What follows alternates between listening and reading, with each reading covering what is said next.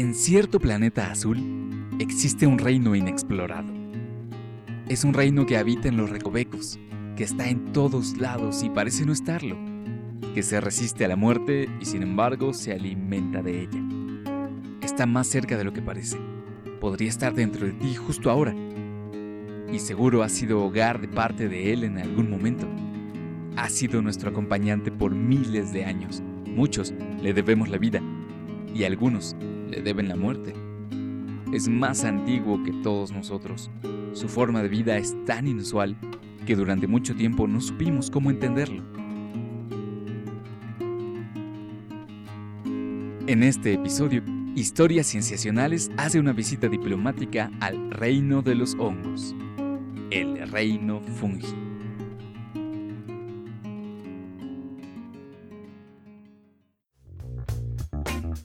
Historias Cienciacionales. El podcast. Bienvenidos a Historias Cienciacionales. En este episodio, regresamos a nuestras andadas de ayer. Suspenderemos por esta vez las charlas de noticias que hemos estado haciendo para concentrarnos en un solo tema en particular, un tema que hemos encontrado fascinante.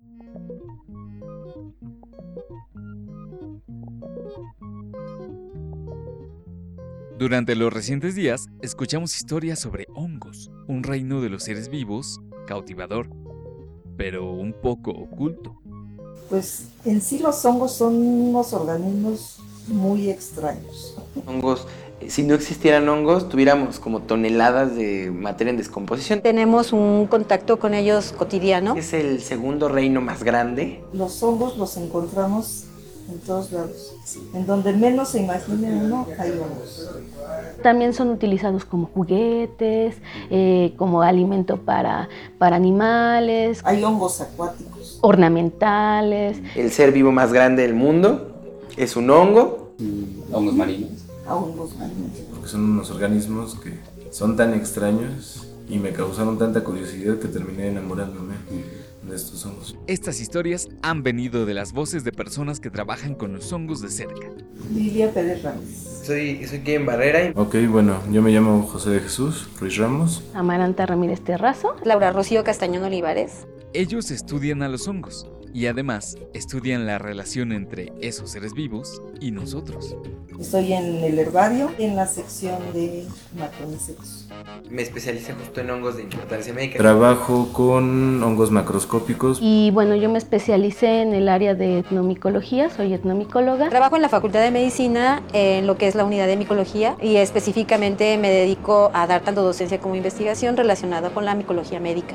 Con ellos nos asomamos a este reino escondido desde diferentes puntos de vista. Y con ayuda de sus voces vamos a contar lo que descubrimos.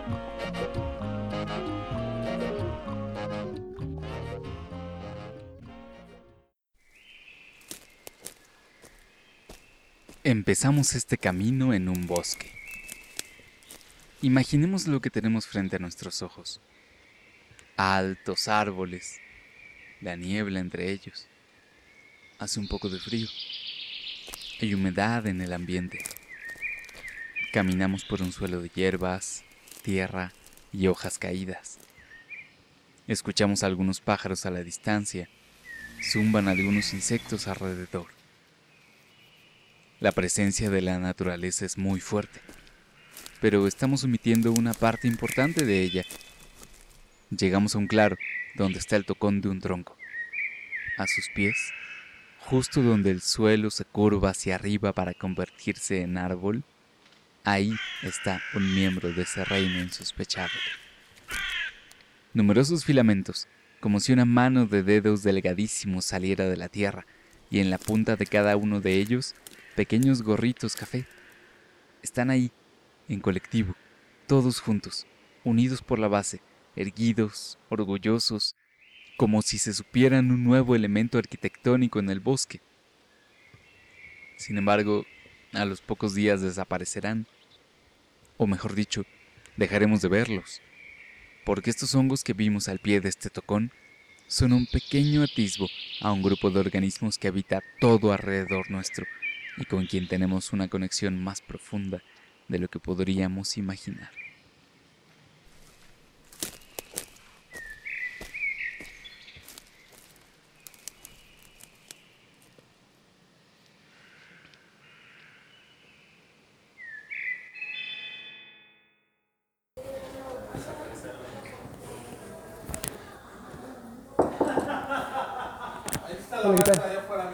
Aquí afuera. Ah.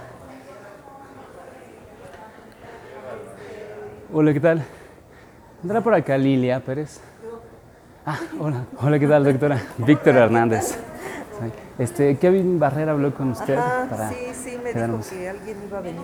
Sí, exacto. Primero, Mil visité a la bióloga Lilia Pérez, quien me recibió en las colecciones Este, biológicas de la ¿será que Facultad de podemos, Ciencias de la eh, Universidad Nacional Autónoma de 15, México. 20 minutitos para una charla rápida.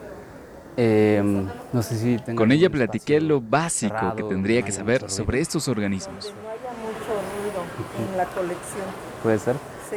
Lilia Pérez Ramírez. Bueno, yo estoy aquí como técnico académico en- por parte del Departamento de Biología Comparada. Estoy en el herbario y en la sección de macromicetos. Primero, exploramos qué le fascina de los hongos. Pues en sí los hongos son unos organismos muy extraños. o sea, los hongos los encontramos en todos lados. En donde menos se imagine uno, hay hongos. Y hay hongos que son muy malos, pero hay hongos que nos dan muchos beneficios. Entonces, parte de eso fue lo que me, lo que me atrajo. Y además de esa primera distinción, también podemos hacer otra separación en dos de este reino. En los hongos, en, sí, en el grupo de los hongos tenemos hongos macroscópicos, grandotes, multicelulares y tenemos también unicelulares como las levaduras. Nos ocuparemos de ellas después. Ahora nos concentramos en los hongos macroscópicos, en los macromicetos. En realidad de los hongos macroscópicos solo los encontramos en dos grupos, en los ascomicetos y en los bacillomicetos. ¿Cuál puede ser un ascomiceto muy conocido? Muy conocido eh, las morquelas. Las, las morquelas son unos hongos comestibles que apre- se aprecian mucho aquí en México.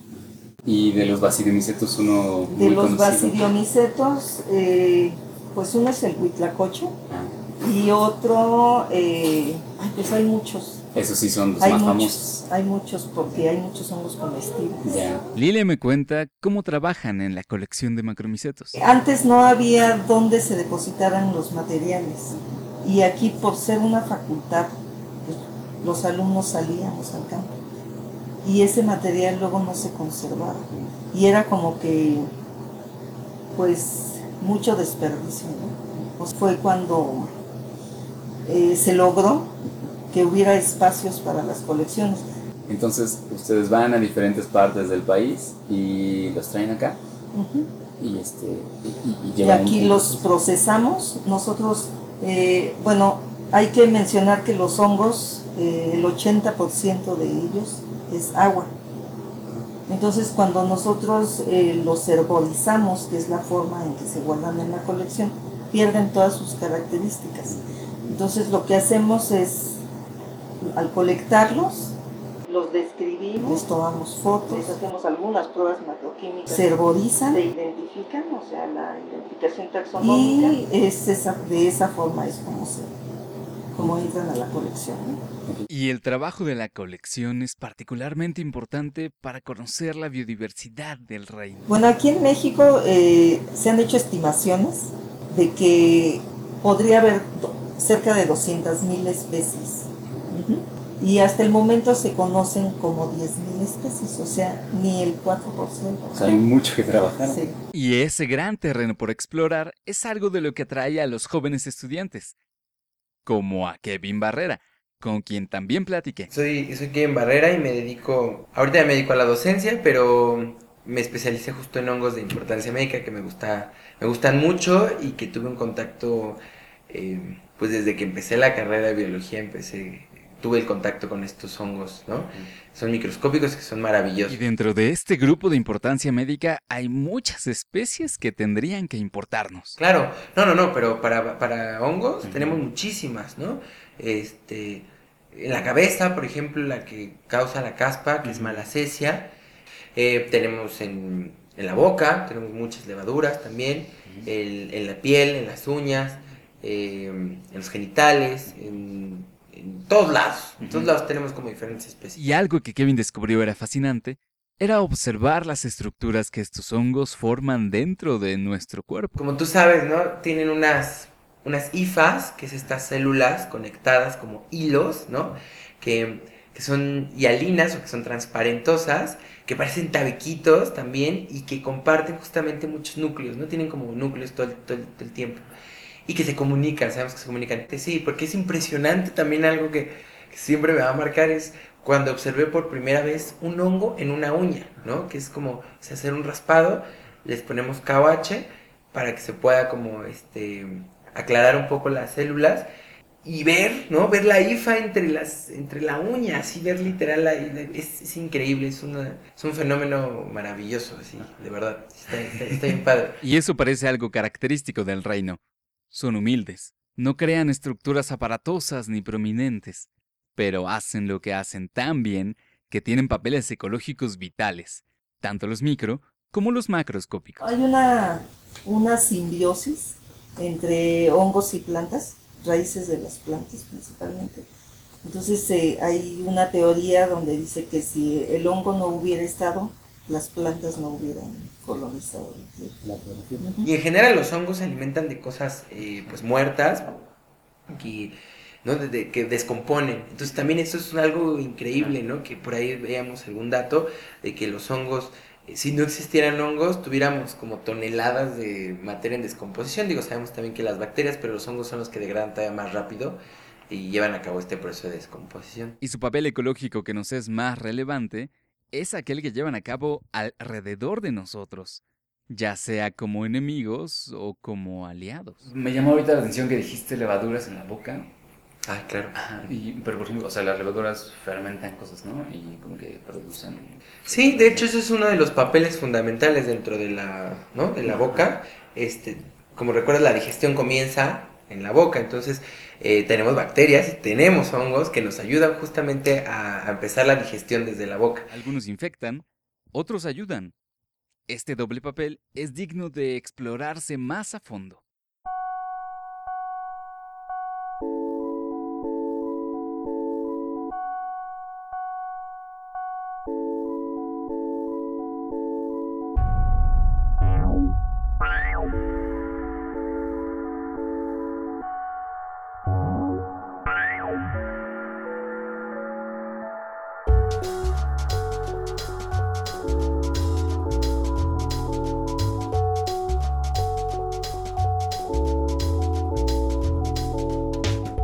Siguiente encuentro me llevó a un laboratorio universitario de ciencia médica.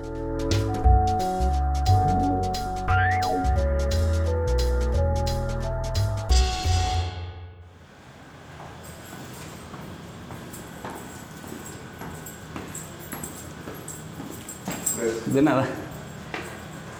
Entré a los laboratorios. Dice aquí unidad de micología.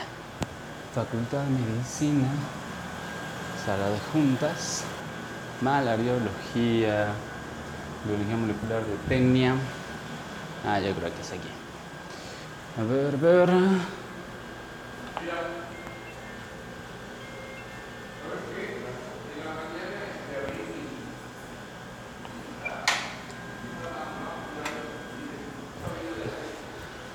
Buenas, vengo con la doctora Laura Castañón. Visité a la doctora Laura en su cubículo en la universidad. Sí, mi nombre es Laura Rocío Castañón Olivares, profesor titular B de tiempo completo. Trabajo en la Facultad de Medicina en lo que es la unidad de micología y específicamente me dedico a dar tanto docencia como investigación relacionada con la micología médica. Le pregunto acerca de esa relación de adversarios que podemos llevar con los hongos. Desde el punto de vista médico, eh, los hongos nos interesan estudiarlos básicamente porque digamos que provocan tres tipos de, de enfermedades. Eh, una de las enfermedades que provocan son las, las alergias, que para algunos inmunólogos deberíamos de hablar más bien de hipersensibilidad. Entonces los hongos eh, pueden resultar alergenos, como igual puede resultar un pelo de gato, un pelo de conejo, un ácaro, el polvo, el polen.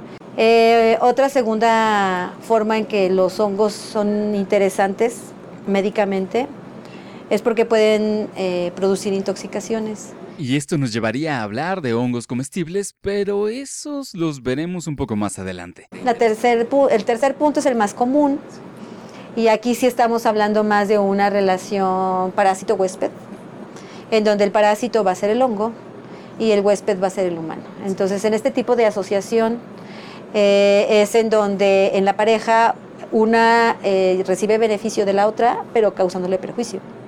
Entonces, eh, la que recibe beneficio es el parásito y el huésped es el que recibe el perjuicio. A pesar de que las infecciones por hongos no sean tan comunes como las de bacterias o virus, lo cierto es que pueden llegar a ser devastadoras. Hay algunas de las micosis, las que son a nivel eh, sistémico, que igual no son tan frecuentes, pero los pacientes que, la, que, las, que las padecen pueden llegar, dependiendo de la micosis, a frecuencias como del 50-60% de mortalidad. O sea, las personas, si se les hubiera diagnosticado a tiempo la micosis, ¿no? tendrían altas probabilidades de haber sobrevivido. Uno de los principales problemas es que es difícil tratarlos por su similitud con nosotros mismos. Es que precisamente los hongos al ser organismos eucariontes, igual que nuestras células, ¿no? se ha encontrado cierta dificultad con poder elaborar, producir antifúngicos que sean exclusivamente directos para la, para la célula fúngica. De hecho, también la mayor parte de los antifúngicos van como blanco a evitar que se sintetice la membrana celular de los hongos. Y un compuesto este, esencial en la membrana de los hongos es el ergosterol. El ergosterol es una molécula bastante parecida al colesterol que produce nuestras células, ¿no? Entonces, digámoslo así, el, el medicamento puede en un momento dado confundir la molécula blanco. Los hongos son conocidos por sus asociaciones, con algas, los líquenes, con plantas, micorrizas, pero con animales, con humanos. ¿Es posible que sean aliados de nosotros? ¿Y bajo qué términos? En años recientes, se ha revelado la importancia de un fenómeno, el microbioma, ese conjunto de microorganismos que habitan en nuestro cuerpo. ¿Acaso los hongos son parte de él?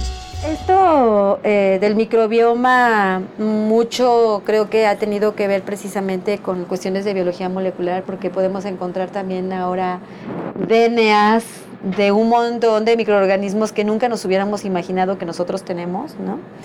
Resulta que por ahí han encontrado que, por ejemplo, hongos que nosotros denominamos como patógenos primarios, ¿no? Se ha encontrado DNA de, dentro del, análisis del microbioma que, que se hace en el humano, entonces está como extraño porque entonces eso apoyaría todavía más la hipótesis de que efectivamente los hongos en general son poco virulentos.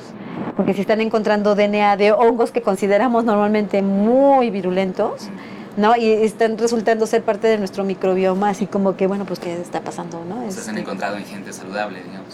Así es. No, de hecho viven y conviven, o sea, están como de forma natural con nosotros y se ha comprobado, y pues, todo el mundo lo sabe, que, bueno, no todo el mundo, pero muchos de nosotros sabemos justo que, que regulan, son reguladores, ¿no? Somos, este, esta parte ecológica, em, pues, pues que estamos como a la par, ¿no? Vamos, somos, ay, simbiontes. Simbiontes, exactamente, ¿no? Que estamos como ahí, bien. Solemos estar bien con ellos.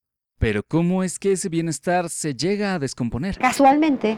Eh, yo, estoy, yo, yo, ingresé aquí a micología por ahí de los ochentas. La doctora Laura Castañón comenzó estudiando una enfermedad llamada criptococosis, causada por un hongo microscópico, una levadura, llamada criptococos, que ataque el sistema nervioso central. Entonces, a finales de los ochentas empezó el problema del SIDA. Y con el SIDA se empezaron a destapar muchas micosis, ¿no? Entre ellas la criptococosis que en ese momento estaba yo estudiando. Aunque era en aquel momento una enfermedad rara, estar atenta a ella le permitió ver de cerca cómo la relación hongos-humanos depende de nuestro sistema inmune. Actualmente todavía se considera como una micosis marcadora de SIDA. Es decir, hay personas que no saben que tienen SIDA hasta que las diagnostican con criptococosis. Y esa no es la única infección por hongos que puede dar con un sistema inmune deprimido. Por ejemplo, las personas con VIH o, los bebés incluso, ¿no? En forma natural. Em, cuando les baja un poco el, sistema inmunológico y las defensas, ellos presentan una infección que le llaman, o es conocida como el algodoncillo, ¿no? Que es que se les pone toda la lengua, la boca, los cachetes por dentro, blanco, ¿no? Y eso les pasa mucho a las personas con VIH también, eh, que justamente es un algo bajó, ¿no? Entonces sub- hubo una sobrepoblación, un sobrecrecimiento de, de esta levadura, de que es cándida. Candida albicans es la principal, ¿no? Pero hay varias. Este, entonces ya es cuando te ocasiona un problema. Y entonces se hace necesario ir a un médico. Y hay que procurar que el diagnóstico de hongos no se descarte de inmediato. El problema es que, número uno, muchas veces el médico, por frecuencia, no piensa que el paciente puede tener una micosis. Entonces, el tratamiento que da es equivocado. Al estar equivocado el tratamiento, el, paciente obviamente no se alivia, se desespera. Las lesiones que puede presentar en un momento pueden volverse crónicas, ¿no? Al volverse crónicas, esto implica muchas veces que el hongo se vuelve resistente y después, cuando al final encuentran que efectivamente es un hongo el que está causando la, la patología, puede ser que inclusive el medicamento no pueda hacer efecto, ¿no? Porque se vuelve el hongo resistente, porque son también lesiones estropeadas que no se reconocen a primera vista. Entonces, ese es un problema en México. Sí, hay algo muy importante para mí que es, eh, yo como estudié como hongos en las uñas, eh, muchos de mis pacientes, de los 200 pacientes que yo atendí para la tesis de licenciatura, eh, hubo, un, hubo un caso increíble de gente que, que en lugar de asistir a los dermatólogos, ¿no? Asistía eh, a los podólogos, ¿no? Entonces, y hacían mil remedios caseros, mil mitos, pues era como muy pues muy de, uy, híjole, no, no, no, no tiene que hacer eso. Mejor, en lugar de ir a un podólogo, que no, es, no existe esa, esa este, especialidad, por decirlo así, en medicina, pues más bien tiene que ir a un dermatólogo, porque el dermatólogo estudia toda la piel y sus anexos, y entonces él es como el que lo puede a, a orientar, ¿no? Eso es como muy importante. Es importante considerar el riesgo. Y sin embargo, no nos dejemos llevar por el pánico. Y a mí me tocó estudiar la parte fea de los hongos, que es la que perjudica al humano, ¿no? Pero dentro de toda la micología somos un pedacito muy pequeñito. O sea, realmente el, hombre recibe muchísimos más beneficios de los hongos que perjuicios. Así que ahora veamos el lado enriquecedor de nuestra relación con estos organismos.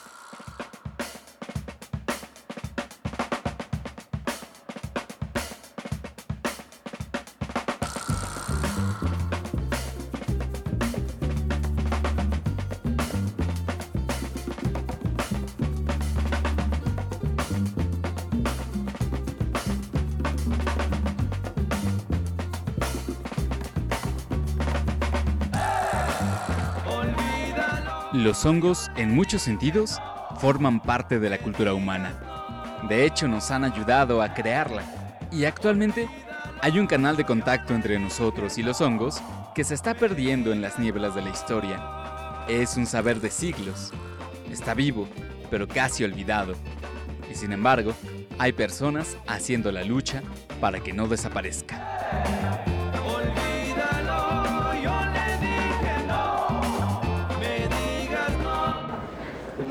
Hola, Amaranta. Amaranta. ¿Qué tal, Víctor? ¿Cómo estás? Gracias. Eh, que les vaya bonito. ¿A dónde? ¿En dónde tú dices? Este, si quieren adentro. ¿Adentro? ¿Tú? Platiqué con Amaranta Ramírez en la Facultad de Ciencias de la UNAM.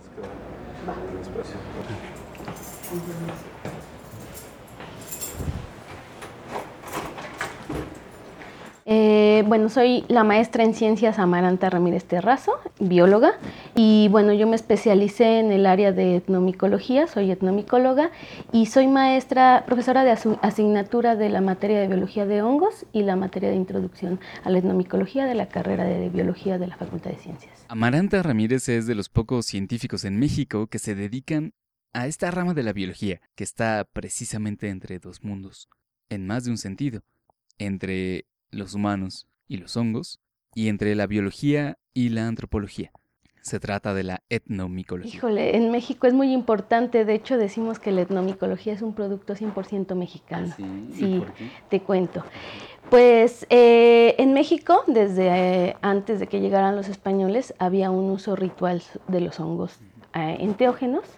Eh, eh, los hongos enteógenos son los hongos sagrados, eh, estos hongos que se utilizan para, para ponerse en contacto con los dioses en las culturas eh, anteriores, las, los- las culturas originarias mexicanas, ellos tenían como la creencia de, de muchos, eran poli, eran, creían en muchos dioses y entonces ellos utilizaban los hongos como para ponerse en contacto con ellos.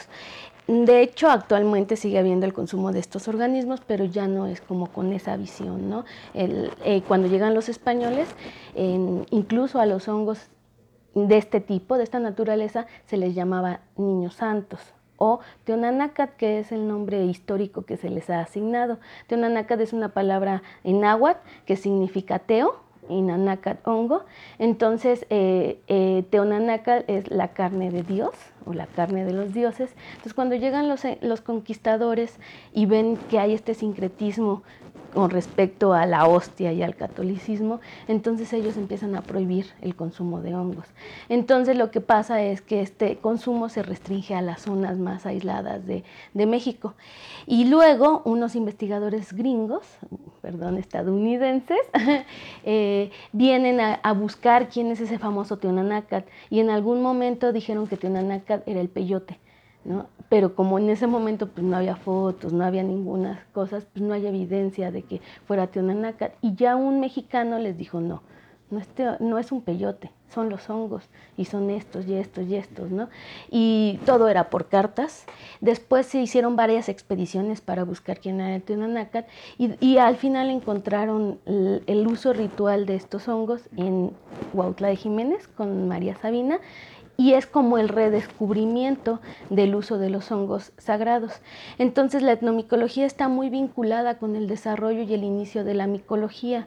En ese entonces solo había dos investigadores que se dedicaban a estudiar hongos, uno era el doctor Teófilo Herrera y el doctor Gastón Guzmán. Y entonces, a partir de, este interés por los, los, extranjeros para saber cuál era Teonanacat, empezaron a hacer diversas expediciones a Huautla Jiménez para recolectar especies. Y entonces en 1950 57, una pareja, eh, se llama Robert Wasson y Valentina Pablona, eh, hicieron una investigación y sacaron un artículo en la revista Life en donde documentaban todo este uso ritual de los hongos. Entonces, a partir de eso, los dos investigadores mexicanos, Teofilo Herrera y el doctor Gastón Guzmán, eh, empezaron a, desarrollar una línea de investigación que es la, micología. De hecho, la micología está muy vinculada a las culturas porque cuando uno sale a recolectar hongos a los bosques, generalmente te encuentras a, estos personajes recolectores de hongos que se les llama hongueros y traen hongos, ¿no? Entonces es una experiencia muy enriquecedora porque los estudios etnomicológicos han nutrido mucho a la micología porque es la primera, son los primeros listados de, especies, ¿no? Entonces eso es como a, grandes rasgos lo que, lo que es la etnomicología. Entonces por eso decimos que es una ciencia hecha en México porque se hizo a partir de estudios con culturas mexicanas. Yo lo que siempre recomiendo es que la gente que vende hongos o que recolecta hongos ya sabe cuáles son los comestibles. Es muy difícil que se equivoque, muy difícil. Y ellos son los que surten a los mercados. Y yo, yo tengo colectando más de más de 30 años más, como 35 años. Y en el en los mercados nunca he visto un hongo tóxico. Nunca. Entonces yo confío más en una persona que recolecta, bueno, que se dedica a recolectar y a vender hongos, que incluso a un micólogo. Ah, fíjese. claro, porque ellos no se los comen, ellos los guardan. Sí. Entonces ellos saben mucho. Y en este respecto, la etnomicología está descubriendo que las comunidades originarias tienen más conocimiento del que se podría pensar. Amaranta Ramírez está investigando precisamente eso. En todos los organismos se ha planteado la, la teoría de que los recursos naturales que no se utilizan no se nombran, no se conocen y se ignoran. Entonces yo me di a la tarea de ver qué pasaba con los hongos, los hongos venenosos, porque es una realidad, los hongos venenosos están en el venenosos y tóxicos, ¿no? Hagamos la diferencia. Venenosos son los que te matan y tóxicos son los que te provocan alguna alteración al organismo, pero no necesariamente te llevan a la muerte. Entonces, eh, en, este, en este sentido, en el bosque están, y te puedes, te puedes equivocar debido a que las características biológicas por las cuales se reconocen son muy sutiles. Por ejemplo, el champiñón silvestre, en la parte del sombrero o del pilio, tiene una ornamentación muy particular y muchos son comestibles. Y hay otro hongo que se, es del género lepiota, que tiene el mismo tipo de ornamentación, la misma coloración, la misma forma, o sea, sombrerito, pie o estípite, los dos tienen anillo, pero el agaricus, que es el champiñón, va a tener las láminas de color café chocolate, que es el, ese color se lo dan las esporas, y el otro hongo, la lepiota, las láminas van a ser blancas. Entonces, si uno recolecta los hongos y no voltea y no ve las esporas o las láminas, pues sí se puede Y nosotros creemos que eso es lo que ha pasado en algunas comunidades donde ha habido intoxicaciones, porque en el bosque encontramos los dos hongos. Entonces, si el conocimiento no es muy preciso sobre las especies que sí se pueden aprovechar, pues este eh, puede tener un grave riesgo y el grave riesgo es la muerte. Entonces, eh, yo me pregunté, bueno, pasa lo mismo que con las plantas, pasa lo mismo que con los, que con los animales. Y entonces hice mi estudio de mi investigación de maestría, se enfocó a investigar, a indagar qué era lo que estaba pasando con estos hongos venenosos, ¿no? Entonces, yo lo que encontré es que eh, sí hay conocimiento sobre los hongos venenosos, sí se, sí se sabe, sí incluso hay hongos que son utilizados, o sea, se han aprendido también, las, culturas han aprendido también a conocerlos, que han utilizado de, han, han hecho uso de ellos. Especialmente, pásate, especialmente Amanita muscaria, ¿no? Por ejemplo, Amanita muscaria es un hongo tóxico. Amanita muscaria es la clásica la clásica casa de los pitufos, el hongo rojo con los puntitos blancos. Amanita muscaria era utilizado en Europa, en Siberia, eh, para uso ritual, como alucinógeno. Pero resulta que las especies americanas son más tóxicas más tóxicas que alucinógenas. Entonces la, hipótesis plantea que cuando vinieron eh, los, los, pobladores de América que pasaron por el estrecho de Bering, ellos vienen de la parte de Siberia o de esta parte alta del de, continente europeo, al cruzar al continente americano, ellos traían la tradición de consumir amanita muscaria. O sea que es una tradición milenaria, sí, es milenaria desde los nómadas, ¿no? Entonces ellos empezaron a recolectar las amanitas muscarias que existían en América y les provocaba una intoxicación terrible y no una alucinación. Entonces fueron migrando como buenos nómadas y en este ejercicio de ensayo y error y, aprender a conocer los recursos que están en su entorno, pues encontraron unas especies que se llaman psilocibe que son los famosos hongos que utiliza María Sabina. Y esos, bueno, desde la perspectiva micológica, pues son tóxicos, ¿no? Porque al fin y al cabo te provocan una alteración al sistema nervioso central. Pero ya desde la perspectiva antropológica cultural no podemos reducirlos a hongos tóxicos, son hongos enteógenos porque te permiten esta relación y esta comunicación más allá de solo la intoxicada, ¿no? De solo consumirlo para intoxicarte. Entonces, cuando encontraron a estos hongos silocibes, eh, los hongos silocibes no provocan problemas gastrointestinales no provocan intoxicación más que la alucinación. Entonces se dejó, se abandonó la práctica y se introdujo la práctica de, los hongos, eh, se introdujo el consumo de los hongos silocibes, que son los pajaritos, los anisidros y otros nombres. ¿no? Entonces, en este sentido, eh, el conocimiento seguía ahí latente. Y hay personas, como por ejemplo en Tlaxcala, en el Estado de México, que incluso plantean que si tú le quitas la cutícula a manita muscaria, se puede consumir. Solo aquí hago una advertencia, no hay que hacerlo porque, porque sí te puede provocar una intoxicación muy fea que te puede llevar al, al, hospital, ¿no?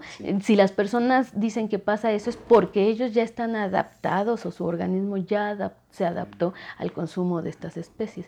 Entonces, debido a esto, eh, hay otras, otros tantos, por ejemplo, hay otro hongo que se llama coprinus, que también provoca una intoxicación, pero esta intoxicación solo es combinada con alcohol y hay un estado, hay un periodo de latencia de 72 horas antes y 72 horas después. Entonces, Tan preciso ha sido el conocimiento de las señoras que lo han utilizado como uso medicinal para combatir el alcoholismo, ah, porque se lo dan a sus, a sus esposos que son alcohólicos y entonces se sienten muy mal y después de que tú te intoxicas con un hongo tienes como un asco, como una aversión, entonces produce que, los, que las personas dejen de, de consumir alcohol. Y de, de incluso hay propuestas que dicen que ya se está hasta haciendo pastillitas para tratar Ah. el, graves problemas de alcoholismo. Entonces, pues el, el conocer a los hongos tóxicos es muy importante porque se hace aprovechamiento de los hongos comestibles. Actualmente en México se siguen consumiendo hongos comestibles y últimamente ha habido muchas intoxicaciones. De hecho, toda la vida ha habido intoxicaciones por consumo de hongos. Pero mm, como los médicos no saben detectar este tipo de síntomas, muchas veces las estadísticas se diluyen y se, se, se mezclan con intoxicaciones alimentarias. Sí es una intoxicación alimentaria, pero es por hongos y es muy distinta a, a cualquier tratamiento. Entonces ha llevado a la, a la muerte. Y una de las estrategias que ha utilizado el gobierno o las instancias gubernamentales, sector salud, es la prohibición. Pero entonces, de todo, de lo comestible, de lo, de todo. Incluso en el 2010 hubo una intoxicación masiva en San Cristóbal de las Casas y la primera acción que hizo el sector salud fue ir, fue ir a decomisar todos los hongos. Y ya lo absurdo es que iban hasta el Chedraui y decomisaban champiñones y setas. Entonces, eh, esto en lugar de frenar las intoxicaciones, lo único que provoca es la erosión del conocimiento, porque se están perdiendo las prácticas. Y entonces, si se erosiona el conocimiento de estos caracteres bien precisos, pues entonces es más propicio que la gente se intoxique. Entonces el sector salud se dio cuenta que no funcionaba y ha generado otras estrategias para prevenir las intoxicaciones, como, y, eh, como lo es la, la- el el consumo de hongos informado. O sea, ¿qué quiere decir esto? Hacer eventos como ferias, foros, eh, algunos póster, algunos trípticos, que le informe a, las, a la gente qué especies sí son las que se comen y qué especies son las que no se comen. Entonces, por este problema de intoxicación es muy importante eh, saber qué, se- qué- qué las, qué las personas conocen sobre los hongos venenosos para seguir aprovechándolos, ¿no? La etnomicología es un tema que nos encantaría volver a visitar en este podcast. Mientras tanto, esperamos haberlos dejado interesados, porque además tenemos una invitación para De ustedes. hecho, si van al evento que se va a hacer en el Universum del, del, del 31 de agosto al 10 de septiembre, vamos a encontrar los fines de semana a hongueros de, de La Jusco y de Milpalta. Este fin de semana en la Ciudad de México podremos seguir disfrutando un espacio para saber más sobre este reino. Les presento a José de Jesús Ruiz. Yo me llamo José de Jesús Ruiz Ramos. Ahorita soy pasante de biología. Trabajo con hongos macroscópicos. quien junto con estudiantes, profesores y académicos internacionales del Grupo Fungorum, Grupo para la Divulgación y Estudio de la Micología, organizaron una exposición en uno de los museos de ciencia más importantes del país. Pensemos en ellos como los embajadores del reino fungi. El evento es del 31 de agosto al 10 de septiembre. Que la verdad los invitamos, bueno, yo quiero invitar a toda la gente a que asista a Qué Hongo, un reino por explorar, porque es una exposición Queríamos hacer aquí un evento dentro de la Facultad de Ciencias y uno de nuestros compañeros que trabajaba en el Museo Universo nos invitó a realizarlo allá. que además de que es respaldada por Universum, ¿no?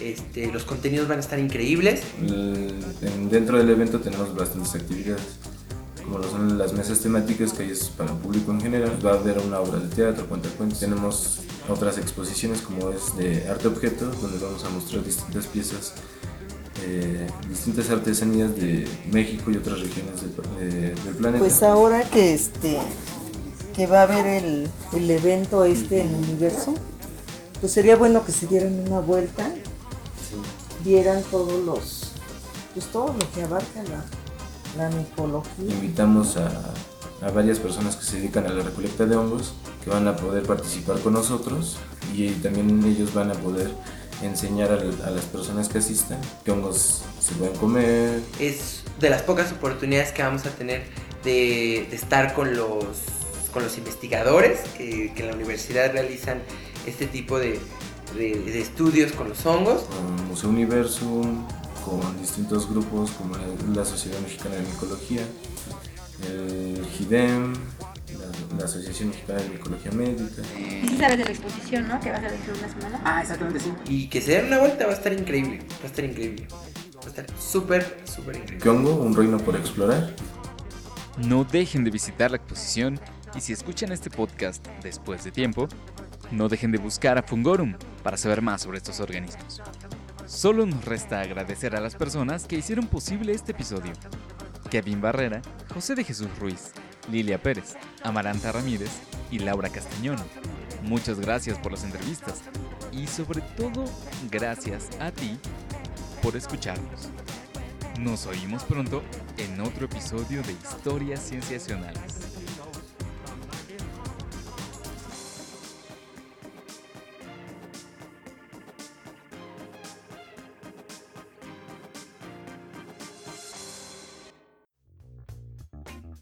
Esto fue Historias Cienciacionales, el podcast.